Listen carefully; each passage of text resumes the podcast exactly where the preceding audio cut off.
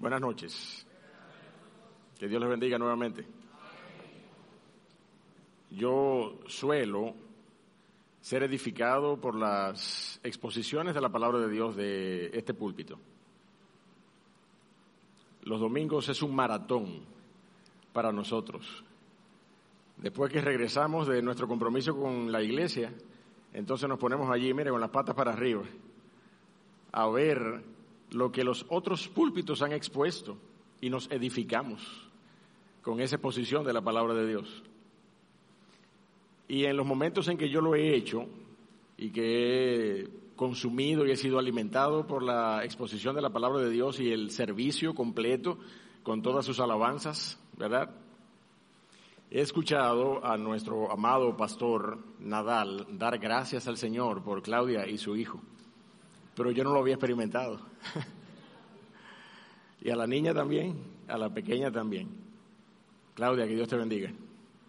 Y que te siga usando, ¿verdad? Con ese, esa gracia a ti y a tus hijos. Miguel, que Dios les bendiga. Es un deleite para nosotros ser edificados de esta manera, ¿verdad? Y como decíamos esta mañana, es un gozo, es un deleite poder estar congregados delante de su palabra y poder estar eh, congregados ante la oportunidad de ser confirmados en las verdades que nosotros tenemos como firme sostén. Esta mañana vimos algunas de ellas, algunas de esas verdades relacionadas con nuestra condición inherente como justificados delante de Dios. Pero yo eh, soy honesto y entiendo, ¿verdad? Eh, que la porción de esta mañana eh, es una porción hasta cierto punto con un peso intrínseco, un peso teológico intrínseco, un poco, un poco fuerte, un poco pesada esa porción, por lo menos para mí. Y sé que tuvimos que hacer uso de una serie de términos que pudieron haber eh, sido demasiado. Pero yo doy gracias al Señor por su palabra, porque en todo el consejo de Dios, en todo el contexto bíblico, nosotros encontramos, ¿verdad?, un fiel respaldo de lo que ella misma dice. La palabra de Dios es suficiente para ella hacer un complemento de la palabra de Dios, para ella complementarse a sí misma. Y lo que nosotros encontramos en el libro de los Salmos es justamente un complemento que apela a nuestros afectos, a nuestras emociones, ¿sí o no? Un complemento que, apela a, nuestra, a, nuestra humanidad. El salmista, los salmistas, en este caso, con el salmo que vamos a estudiar en esta tarde, David, escribiendo desde el fondo de sus aflicciones, desde el fondo de sus esperanzas, desde el fondo de sus anhelos, nos permite entonces a nosotros ¿verdad? Eh, hacer un poco más humana la verdad bíblica para nuestras vidas, identificarnos un poco más en nuestras aflicciones y en nuestra falibilidad como seres humanos, en nuestra condición falible como seres humanos. De manera que eso es lo que quiero que hagamos en esta tarde, podamos complementar un poco la verdad de esta mañana, que podamos complementar un poco eh, lo que eh, en términos de la aplicación que vimos en esta mañana, cómo la palabra de Dios es suficiente para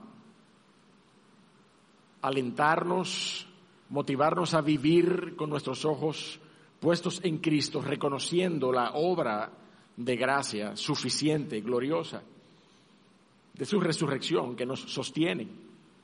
Cómo esa gran verdad es capaz de ser una respuesta para nuestras demandas anímicas, para nuestras demandas emocionales. El Salmo 56 nos ayuda a esto, mis amados. Yo quisiera que nosotros vayamos allí, porque luego de ver una serie de, de eh, verdades y una serie de expresiones exclamativas, expresiones exclamativas, entiéndelo de esta manera, clamores de David, clamores de David, expresados allí en esos versículos, nosotros llegamos al último versículo del capítulo 56, verso 13, ¿verdad? Con una gloriosa declaración que apela justamente a la redención desde la muerte que Dios ha hecho de nosotros para que nosotros vengamos a vivir en medio de la luz y vengamos a caminar en la luz de la vida, para que nosotros podamos andar en la luz de los que viven. Por eso es que hemos titulado nuestro mensaje de esa manera, para andar en la luz de los que viven. Cuando nosotros tenemos paz y sosiego, porque nuestra confianza descansa en la persona y en la soberanía de Dios, estamos dando evidencias, estamos dando testimonio a este mundo de un Dios soberano y de su naturaleza que trasciende a la nuestra. Yo he tenido que enfrentarme muchas veces, yo no soy un gran apologeta, créeme, pero yo he tenido que enfrentarme muchas veces a personas que nos acusan a los cristianos de autosugestionarnos. ¿Usted me entiende lo que yo quiero decir? Autosugestionar. Ah, no, eso es autosugestión suya. Pero déjeme decirle, una persona y una naturaleza soberana que trasciende la nuestra, como la naturaleza de nuestro Dios, que nos provee a nosotros mismos, siendo nosotros poseedores de una naturaleza pecaminosa y caída, nos provee de una naturaleza espiritual, entonces no se trata de una autosugestión, se trata de su trascendencia y su impacto por medio de su gracia sobre nuestras vidas. No se trata de una autosugestión. ninguna autosugestión, ninguna sugestión de mis propias demandas emocionales en medio de tristezas, afanes, aflicciones, depresiones, es capaz de sostenernos como nos sostiene su gracia, mi amado hermano. Y esa es una evidencia de que es una gracia trascendente. No es una gracia inmanente que sale de mí, una gracia que yo mismo me proveo. No, es una gracia trascendente. La gracia de nuestro Dios es una gracia trascendente y por eso me sostiene, por eso es capaz de sostenerme. ¿Qué me puede hacer el hombre? Esa es la expresión que nosotros encontramos, esa es la expresión que nosotros encontramos en esta porción de la palabra de Dios, en el Salmo 56. El salmista exclama de esa manera, ¿Mm? ¿qué me puede hacer el hombre? Y ese no es un clamor arrogante, mi amado hermano. No es un clamor desafiante o temerario. Es el clamor de un corazón que descansa en la seguridad que nos brinda el invaluable amor de Dios en Cristo Jesús. David pudo escribir sintiendo lo mismo cuando compuso este salmo que nosotros vamos a estudiar en esta tarde. Un salmo que combina remembranza, David trae a memoria una serie de eh, fuertes tratos de Dios con su vida, pero también es un salmo que combina alabanza y exaltación al nombre de nuestro Dios. De manera que es mi oración, mi amado hermano, que nosotros podamos lograr adquirir una visión acorde con nuestras propias emociones y afectos de las verdades que nosotros vimos esta mañana en relación a la victoria de la resurrección en nuestras vidas y que nosotros podemos confirmar por medio de este salmo en esta tarde. Vamos a leer esa porción. Yo quisiera hacer lo mismo que hicimos esta mañana, si no te es una carga, vamos a ponernos de pie, vamos a leer, ¿verdad? Eh, interfonalmente la palabra de Dios. Yo voy a leer la porción del verso 1 y tú me acompañas. Estoy en Salmos 56 y yo voy a leer la introducción. Yo voy a leer, voy a leer la introducción porque es parte del Salmo. Es parte del Salmo. El título del Salmo no es inspirado, pero la introducción que nosotros vemos allí, esa introducción que nos habla ¿verdad?, de el músico principal sobre la paloma silenciosa en paraje muy distante. Esa es una porción inspirada. Así que yo la voy a leer. Dice la palabra de Dios allí, al músico principal sobre la paloma silenciosa en paraje muy distante, Mictán de David, cuando los filisteos le prendieron en Gat. Ten misericordia de mí, oh Dios, porque me devoraría el hombre me oprime combatiéndome cada día.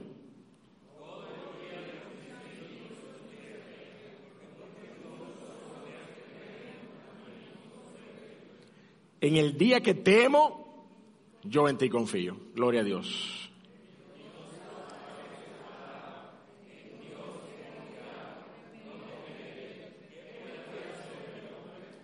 Todos los días ellos pervierten mi causa, contra mí son todos sus pensamientos para mal.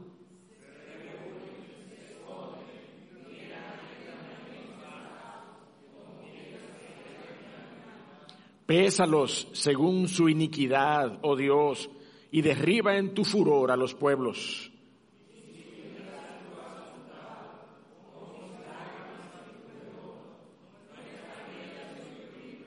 Serán luego vueltos atrás mis enemigos el día en que yo clamare.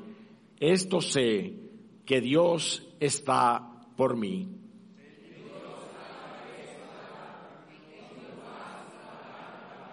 En Dios he confiado, no temeré. ¿Qué puede hacerme el hombre?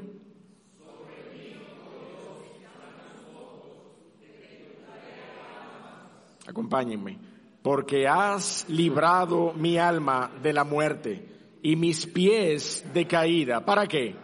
Para que ande delante de Dios en la luz de los que viven. Amén. Dios del cielo, todopoderoso eres, Padre amado. Te damos las gracias nuevamente en esta tarde por la bendición y el privilegio de ser abordados por tu palabra, por tu consejo revelado en tu palabra. Oh Señor, usa tu espíritu en medio de nosotros. Muévete, oh Dios del cielo, con poder, utilizando la herramienta de tu palabra, para que seamos fortalecidos en esta tarde, para que seamos animados a vivir a la luz de tu palabra, en la luz de tu palabra. Dios de la gloria, dirígenos en el nombre de Cristo. Amén.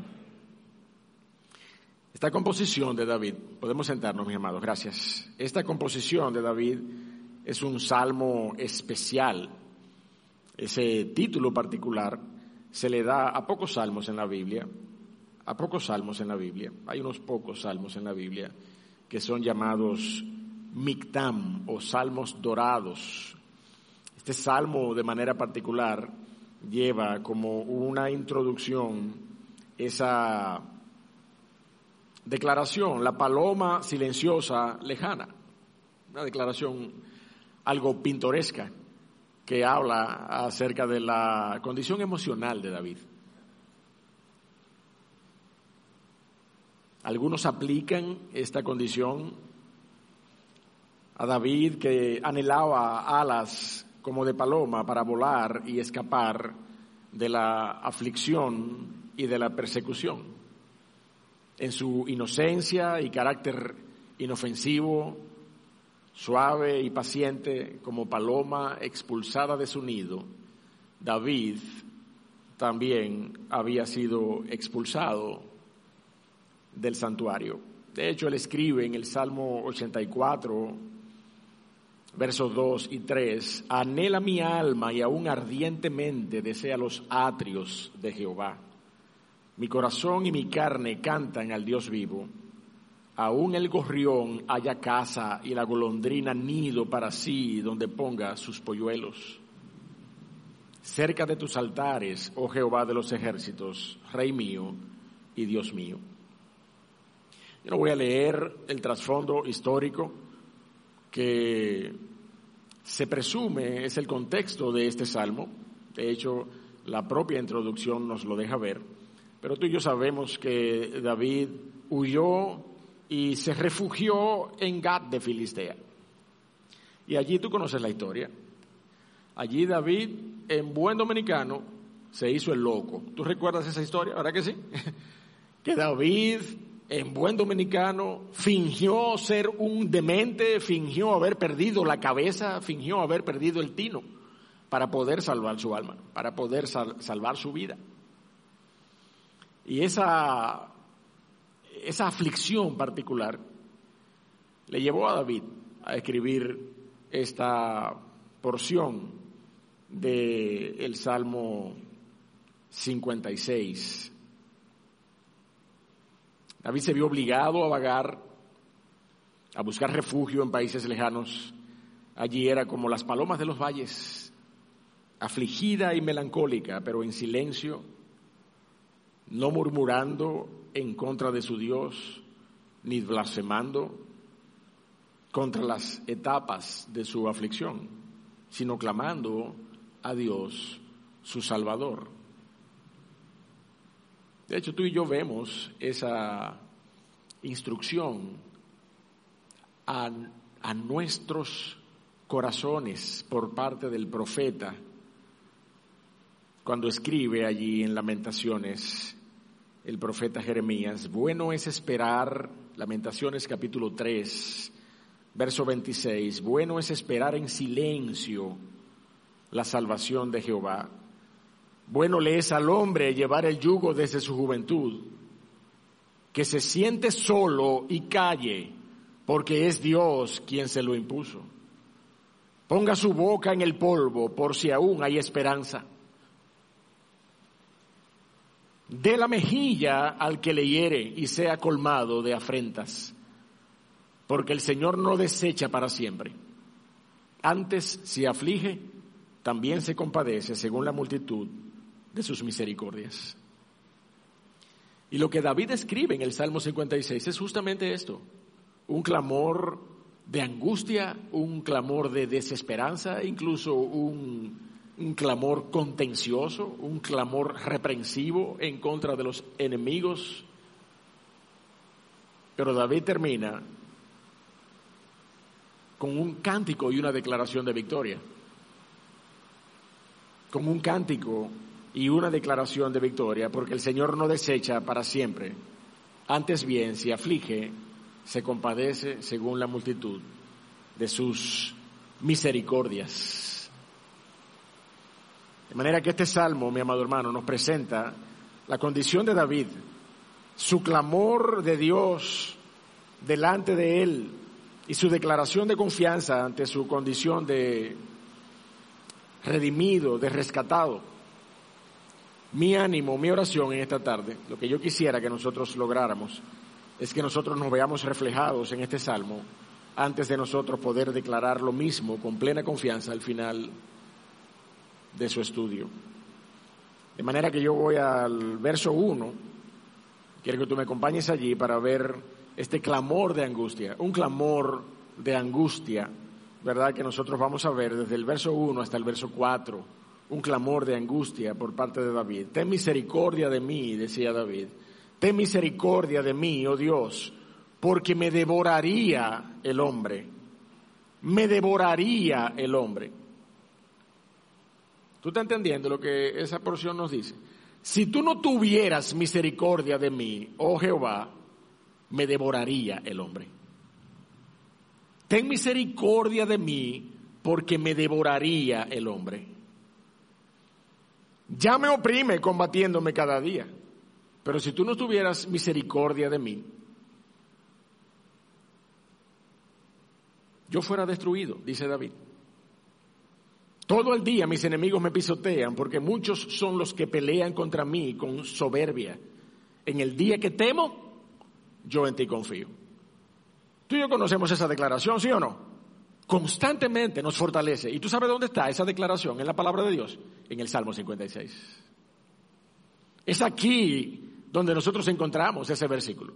No es en otra porción adicional. Tú y yo estamos delante de la revelación de la palabra de Dios que nos ayuda a descansar en esa declaración de victoria. En el día que temo, yo en ti confío. Y en el verso 4 dice, en Dios alabaré su palabra, en Dios he confiado, no temeré, no temeré. ¿Qué puede hacerme el hombre? El creyente, mi amado hermano, y lo decíamos esta mañana, cuando estábamos compartiendo la aplicación del mensaje en esta mañana. El creyente sufrirá aflicciones, son ineludibles. Si el creyente está viviendo la vida cristiana como el fiel testigo de Cristo en este mundo que está llamado a ser, indefectiblemente padecerá persecución. Y usted y yo deberíamos estar de acuerdo en que si no fuera por la misericordia de nuestro Dios, pero para ser más exactos, si no fuera por la obra de la cruz, Esta mañana yo estaba conversando con un joven que teníamos mucha relación en el contexto escolar y él ya, eh, habiendo sobrepasado esa etapa, me ve hoy y me dice, tío Santiago, ¿y cómo están los jóvenes? ¿Siguen los jóvenes iguales o peores? Y yo le, yo le, yo le decía esta mañana, eh, mira, eh, mi hermano, el pecado, el pecado sigue siendo el mismo. El pecado sigue siendo el mismo. Y si no fuera por la obra de la cruz, si no fuera por la gracia que brota de la cruz, yo no sé dónde estuviéramos nosotros ahora mismo. Yo no sé dónde estuviéramos nosotros ahora mismo.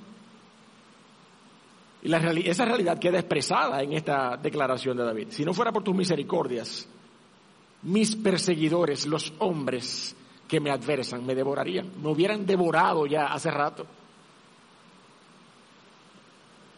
Esa es la realidad que nosotros vemos en esta primera expresión de David. Ya hace tiempo que nosotros somos oprimidos cada día en busca de mancillar y pisotear el testimonio de Cristo en nosotros. Porque muchos son los que pelean contra el cristiano con soberbia, incluso, mi amado hermano, y tú lo sabes, aún los de nuestra propia casa. ¿Sí o no? Aún los de nuestra propia casa. Creo que el hermano Pepe lo leyó esta mañana. El padre se levantará contra sus hijos, ¿sí o no? ¿Eh? La, hija se levantará contra la madre. Vamos a leerlo. Mateo 10, yo voy a leer desde el verso 16. He aquí yo os envío como ovejas en medio de lobos, sed pues prudentes como serpientes y sencillos como palomas y guardaos de los hombres, porque os entregarán a los concilios y en sus sinagogas os azotarán y aún ante gobernadores y reyes seréis llevados por causa de mí. El hermano, más adelante dice la porción, entregará la muerte al hermano, el padre al hijo, los hijos se levantarán contra los padres y los harán morir y seréis aborrecidos de todos, seréis aborrecidos de todos, no por causa de tu carácter, seréis aborrecidos de todos por causa de su nombre. Esa es la realidad del cristiano, mi hermano. Si a ti y a mí nos causa prurito esa realidad, entonces mira, tú estás en el negocio incorrecto. Tú estás en el negocio equivocado. Porque no importa cómo tú desarrolles tu carácter delante de los hombres, es por causa del nombre de Cristo que tú serás aborrecido. Eso es lo que dice la palabra de Dios.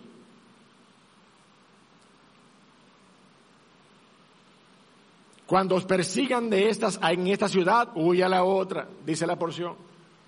Y más adelante encontramos, si al padre de familia llamaron Belcebú, ¿cuánto más no llamarán a los de su casa, cuanto más no llamarán a sus hijos.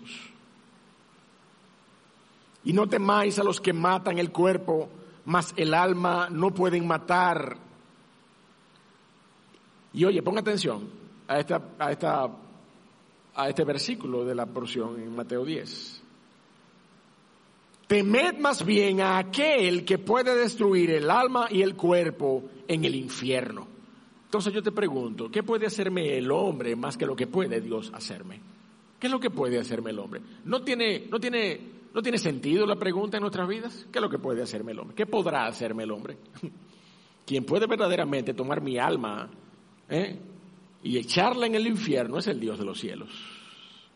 Es el Dios de los cielos. A Él es que debemos temer.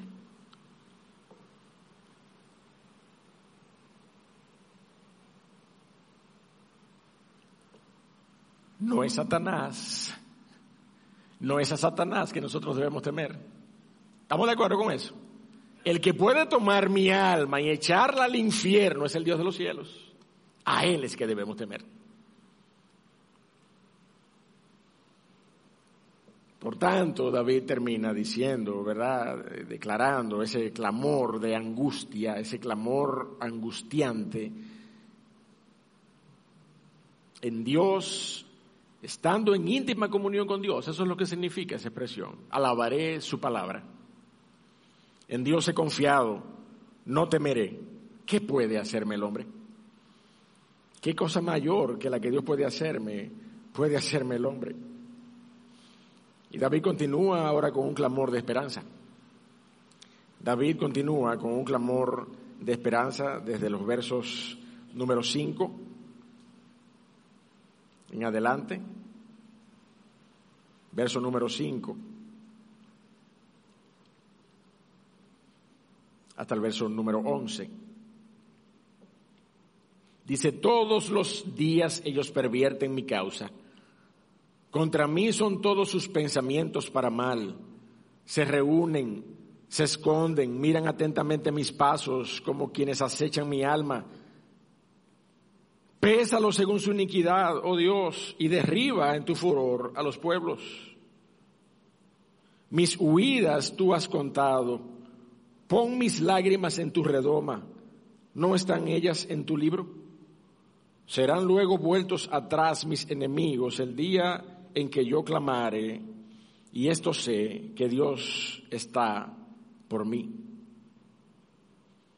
En Dios alabaré su palabra, de nuevo, la misma construcción gramatical, versos 10 y 11 para cerrar esta estrofa, este clamor, que es más bien un clamor de esperanza. Cuando nosotros leíamos exactamente lo mismo en el verso 4, en Dios alabaré su palabra, en Dios he confiado, no temeré lo que me pueda hacer el hombre.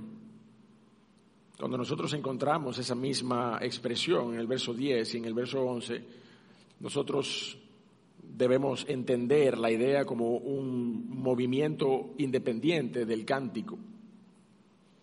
Y David termina esa expresión con ese mismo clamor de victoria.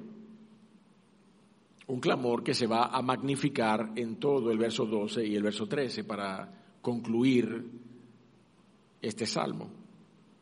En Dios alabaré su palabra, en Jehová su palabra alabaré. En Dios he confiado, no temeré lo que me pueda hacer el hombre. Pero David comienza, mi amado hermano, declarando con detalle toda la aflicción y todo el padecimiento del que él es objeto. David sabe que hay esperanza en Jehová, pero él es consciente del detalle de su aflicción y del detalle de sus padecimientos.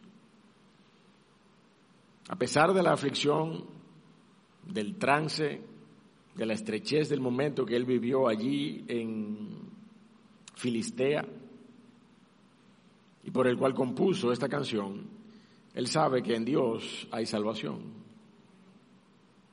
Por eso clama apelando al poder de Dios para retribución hacia sus enemigos. David hace un recuento de sus quebrantos. Todos los días pervierten mi causa. Todos los días tergiversan mi causa, si tú quieres entenderlo con un término un poquito más moderno. Todos los días trastornan mi causa, tergiversan mis palabras, ponen palabras en mi boca. ¿Tú sabías lo que es poner palabra en la boca de otra persona? ¿Mm? Yo no he dicho eso, pero se dice que usted ha dicho esto, tergiversando mi causa. Yo creo que en algún sentido y en algún contexto cada uno de nosotros hemos experimentado ese nivel de persecución y de señalamiento, tergiversando, dice la palabra de Dios, pervirtiendo mi causa. Contra mí son todos sus pensamientos para mal, dice la porción. Se reúnen, se esconden, miran atentamente mis pasos como quienes acechan mi alma. Estas no son batallas ajenas al cristiano hoy. A ti y a mí nada más nos toma colocar estas declaraciones en nuestros contextos hoy, en nuestros contextos laborales, en nuestros contextos familiares,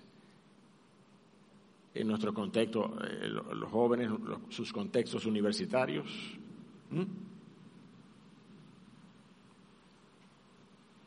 Yo no quisiera decirlo, pero suele suceder que también en el contexto del pueblo de Dios, en el contexto de las iglesias,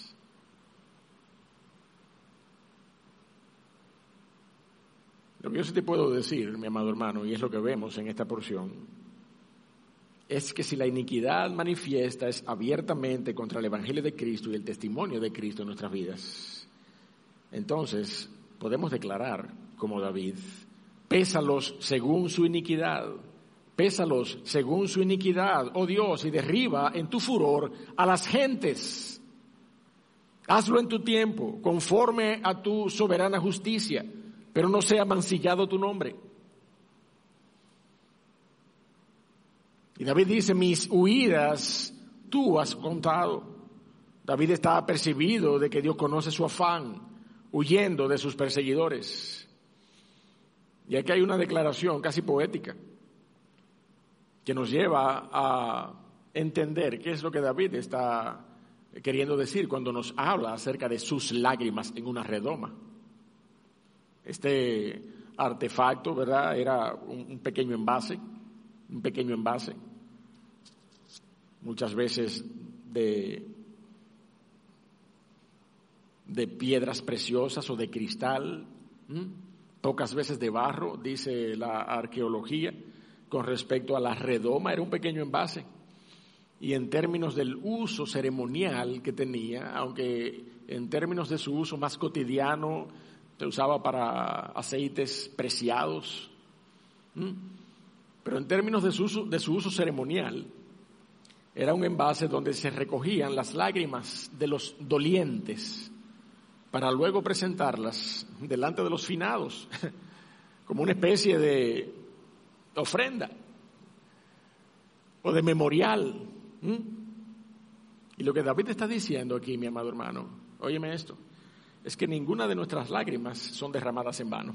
Amén. Ninguna de nuestras lágrimas, mi amado hermano, son derramadas en vano todas nuestras lágrimas a causa de nuestros padecimientos y aflicciones, si son derramadas en la justa medida y en, el justo orden de nuestro corazón, delante del Dios de los cielos, que tiene conocimiento de mis padecimientos, no son derramadas en vanos, son derramadas para su gloria. Por eso es que el salmista expresa esto. No están todas mis lágrimas escritas en tu libro. ¿No sabías tú todo el padecimiento que me iba a, a provocar a mí el, el llanto y el derramar todas mis lágrimas? Que no se pierda ni una de ellas, que sirvan todas mis lágrimas para la gloria de tu nombre y para yo entender que tú tienes el control sobre mis aflicciones. Pon mis lágrimas en tu redoma. Eso es lo que David está diciendo. Entonces yo no, yo no concibo la actitud de un cristiano hoy que llora amargamente por sus aflicciones y en vez de, en vez de entregar el padecimiento de sus aflicciones para la gloria de Dios, exaltar el nombre de Dios, es una persona que se deja sobrecoger por el afán, que se deja sobrecoger por la ansiedad, por la angustia, que se deja sobrecoger, que deja, permite sobrecoger, que su alma sea sobrecogida por la agonía de una aflicción.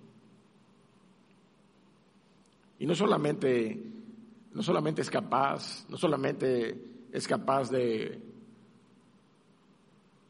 quejarse en medio de su aflicción, sino que es pronto para declarar su corazón con respecto a su aflicción delante de otros. Cuando esta porción en la palabra de Dios en esta tarde lo que nos está diciendo es que lo mejor que tú y yo podemos hacer es callar ante las aflicciones, es callar y clamar al Dios de los cielos, porque de Él vendrá nuestra salvación. Es el testimonio, ese es el testimonio de aquel que camina por fe,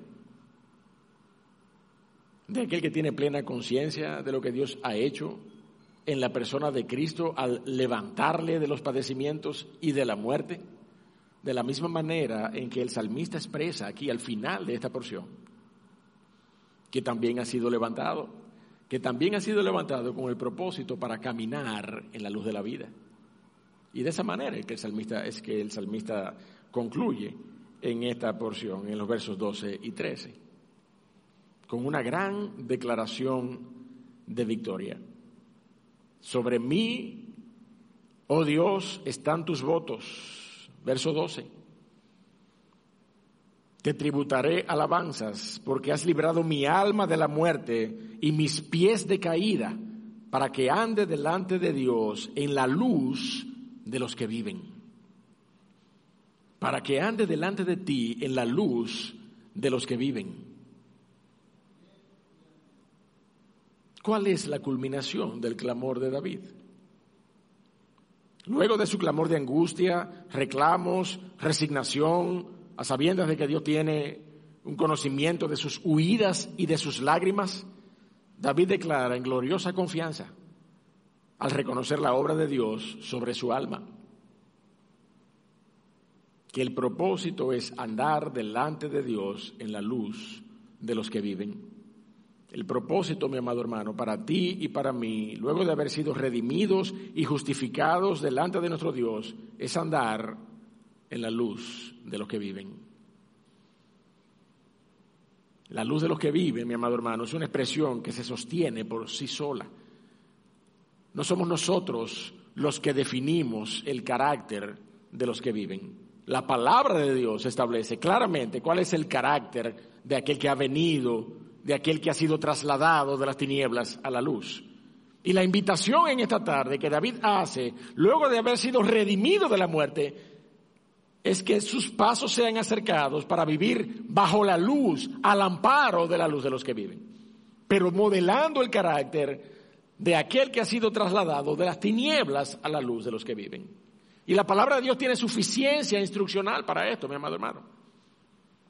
La palabra de Dios tiene suficiente instrucción para que nosotros vivamos a la luz de los que viven, para que nosotros podamos modelar nuestro carácter a la luz de los que viven. Y yo quiero compartir contigo rápidamente, yo no quiero ser exhaustivo, pero yo no quiero dejar de compartir esta lista que modela el carácter del cristiano. Y tú la vas a encontrar. Si tú, si tú revisas ¿verdad? Normalmente la segunda parte de todas las epístolas paulinas tú vas a encontrar ese carácter del cristiano modelado en la praxis de la doctrina que en la primera parte el apóstol Pablo enseña. De manera que hay suficiencia instruccional en la palabra de Dios para que nosotros vivamos a la luz de su palabra modelando un carácter de aquel que ha venido a la luz de los que viven. No somos dejados a expensas de nuestra moralidad para nosotros modelar nuestro carácter como nosotros entendamos. ¿O es que usted no ha oído la expresión, ay, que yo soy así? ¿Usted ha oído esa expresión? bueno, yo soy así. ¿Pero tú naciste de nuevo? Sí, pero yo soy así. Cuando la palabra de Dios lo que hace es, con insistencia, es darnos pautas para que nosotros modelemos nuestro carácter a la luz de los que viven. Y yo quiero hacerlo en este momento, rápidamente. Te, reitero, no voy a ser exhaustivo, pero yo, yo, quiero, yo quiero pasar sobre esta, este, esta lista de características que tú y yo podemos encontrar. La palabra de Dios nos anima a vivir por la fe. La palabra de Dios nos anima de la manera en que nosotros hemos recibido, hemos recibido a Cristo Jesús, de esa misma manera nosotros debemos andar en Él. Vivir por la fe, mi amado hermano, Colosenses capítulo 2, versos 6 y 7. La palabra de Dios nos anima de esta manera a vivir con nuestros ojos puestos, descansando en el autor y consumador de la fe, siendo sal y luz de este mundo, de manera que podamos predicar a ese Cristo Jesús sin tropiezo delante de los hombres pero despojándonos del viejo hombre, renovados en el espíritu de nuestra mente y vistiéndonos, habiéndonos vestido del nuevo hombre todo esto, mi amado hermano, tú y yo lo podemos encontrar con claridad en la palabra de Dios. Y si tú te das cuenta, es posible que descubras, en la medida en que yo voy eh, revisando estas pautas prácticas de nuestro carácter, que todas ellas provienen de una sola epístola, la carta de Pablo a los Efesios, la carta de Pablo a los Efesios. Desecha la mentira y habla la verdad con tu prójimo. No peques con la ira. No permitas que se ponga el sol sobre tu enojo. Con tu prójimo aborrece el robo y la deshonestidad. El que hurtaba no hurte más sino trabaje. Ninguna palabra corrompida salga de tu boca. No entristezcas al Espíritu Santo de Dios con tus pecados consentidos. Deja atrás toda amargura, enojo, ira, gritería y maledicencia y toda malicia. Sé benigno con los demás, unos con otros, misericordiosos, perdonándonos unos a otros. No seamos partícipes con los hijos de, los, de desobediencia en las obras infructuosas de las tinieblas. Andemos como sabios y no como necios, aprovechando bien el tiempo. Instrucciones de la palabra de Dios para nuestras vidas, para que andemos como hijos de luz. ¿No es eso lo que la palabra de Dios contiene? Pautas prácticas para que nosotros vivamos como hijos de luz.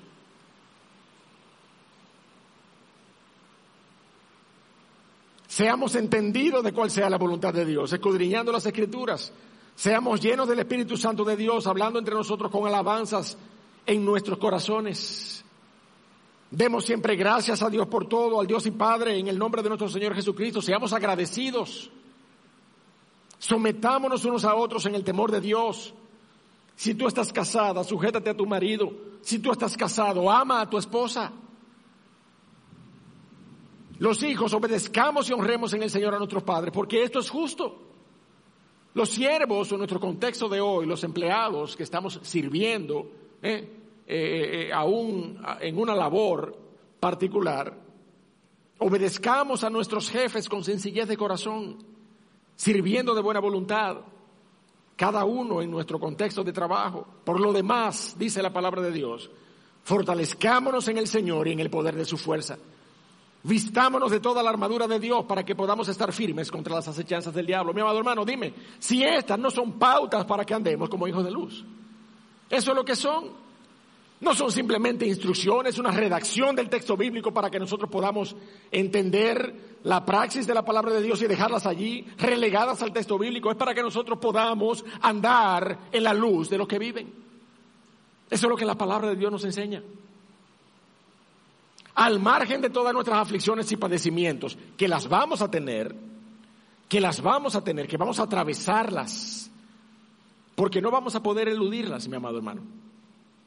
No vamos a poder eludirlas en un contexto o en otro contexto. Al margen de eso, nuestro clamor de victoria al final debe ser estar dispuestos a venir a caminar en la luz de los que viven, a caminar con un testimonio de aquellos que han sido trasladados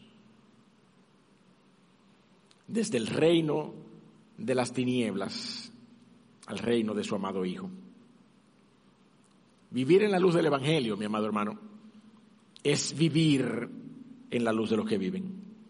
Vivir bajo el contexto de la luz del Evangelio, vivir a la luz de la palabra de Dios, es vivir en la luz de los que viven, en la luz de los que han sido justificados por la sangre de Cristo para vida eterna.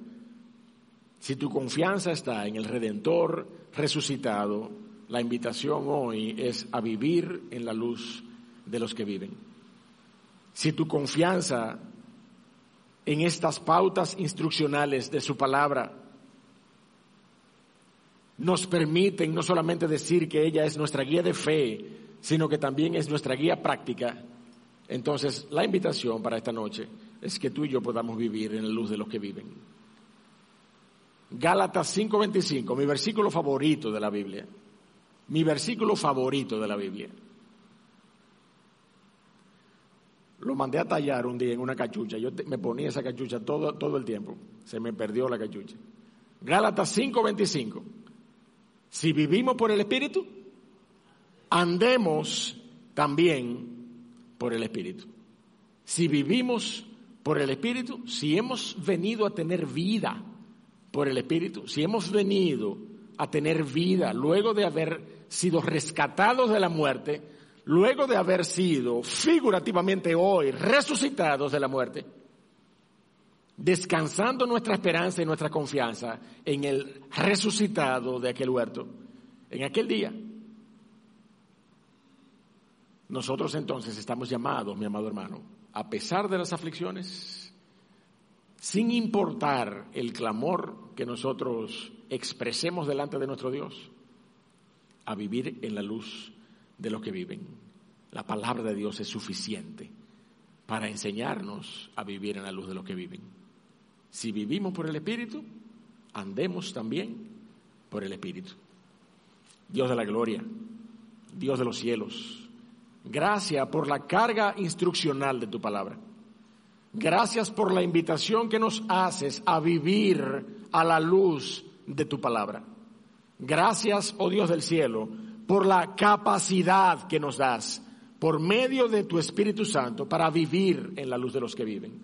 Oh Dios de la gloria, habiendo sido rescatados de la muerte, habiendo sido justificados delante de ti, habiendo sido otorgados con una firme convicción, oh Dios de los cielos, habiendo sido provistos con una fe que descansa en la persona de Cristo y en su obra de la cruz, pero también, oh Dios del cielo, que valora en su justa dimensión, gloriosa dimensión, la resurrección de entre los muertos de nuestro Señor Jesucristo. Oh Dios del cielo, hoy nosotros somos capacitados para vivir en la luz de los que viven. Padre amado, ayúdanos a que estas cosas no se queden en nuestras notas, que no se queden en nuestras mentes, que nosotros podamos ser hacedores de tu palabra, hacedores de la carga instruccional de tu palabra, sabiendo que somos capacitados con tu Espíritu Santo para obrar tu palabra, para guardar tu palabra. Bendícenos en esta noche, oh Dios del cielo. Bendícenos con tu palabra, en el nombre de Cristo. Amén. Que Dios les bendiga, mis hermanos.